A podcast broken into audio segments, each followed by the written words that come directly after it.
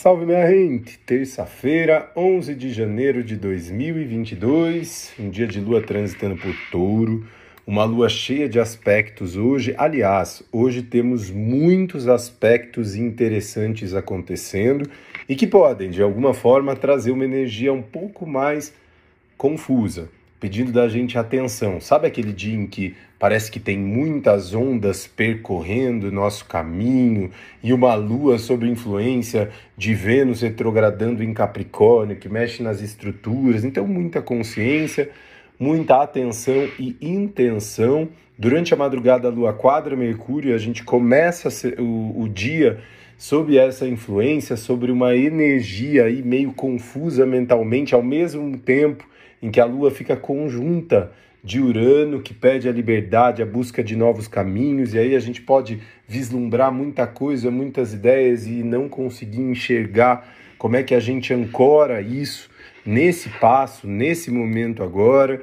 Depois da conjunção com Urano, a Lua quadra Saturno. Todas as vezes em que a Lua ou qualquer planeta estiver passando por touro, vai quadrar Saturno, que tem o teu trânsito aí um pouco mais longo por Aquário. Nós temos um ano, mais um ano de Saturno transitando por Aquário, que é muito da disciplina em busca da responsabilidade, que a liberdade gera, a responsabilidade gera liberdade.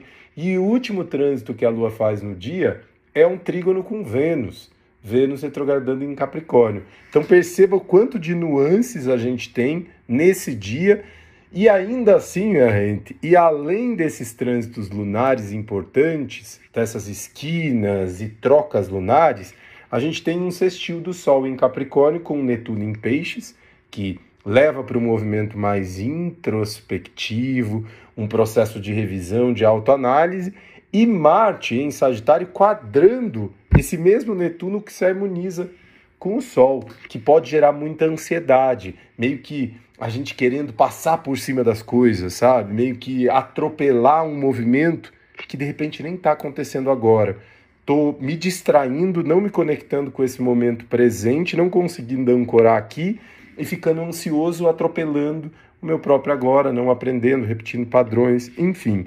É um dia para se ter bastante atenção, permitir com que as ondas passem, lembrando que nós somos o oceano que pode passar, que todas as ondas são bem-vindas e que todos os sentimentos e emoções vêm para nos ensinar. Quando a gente é, desfoca, melhor dizendo, quando a gente não se apega a uma determinada emoção, mas entende que aquela emoção está trazendo um aprendizado, a gente flui muito melhor e abre um espaço amplo de consciência para poder solidificar esse aprendizado.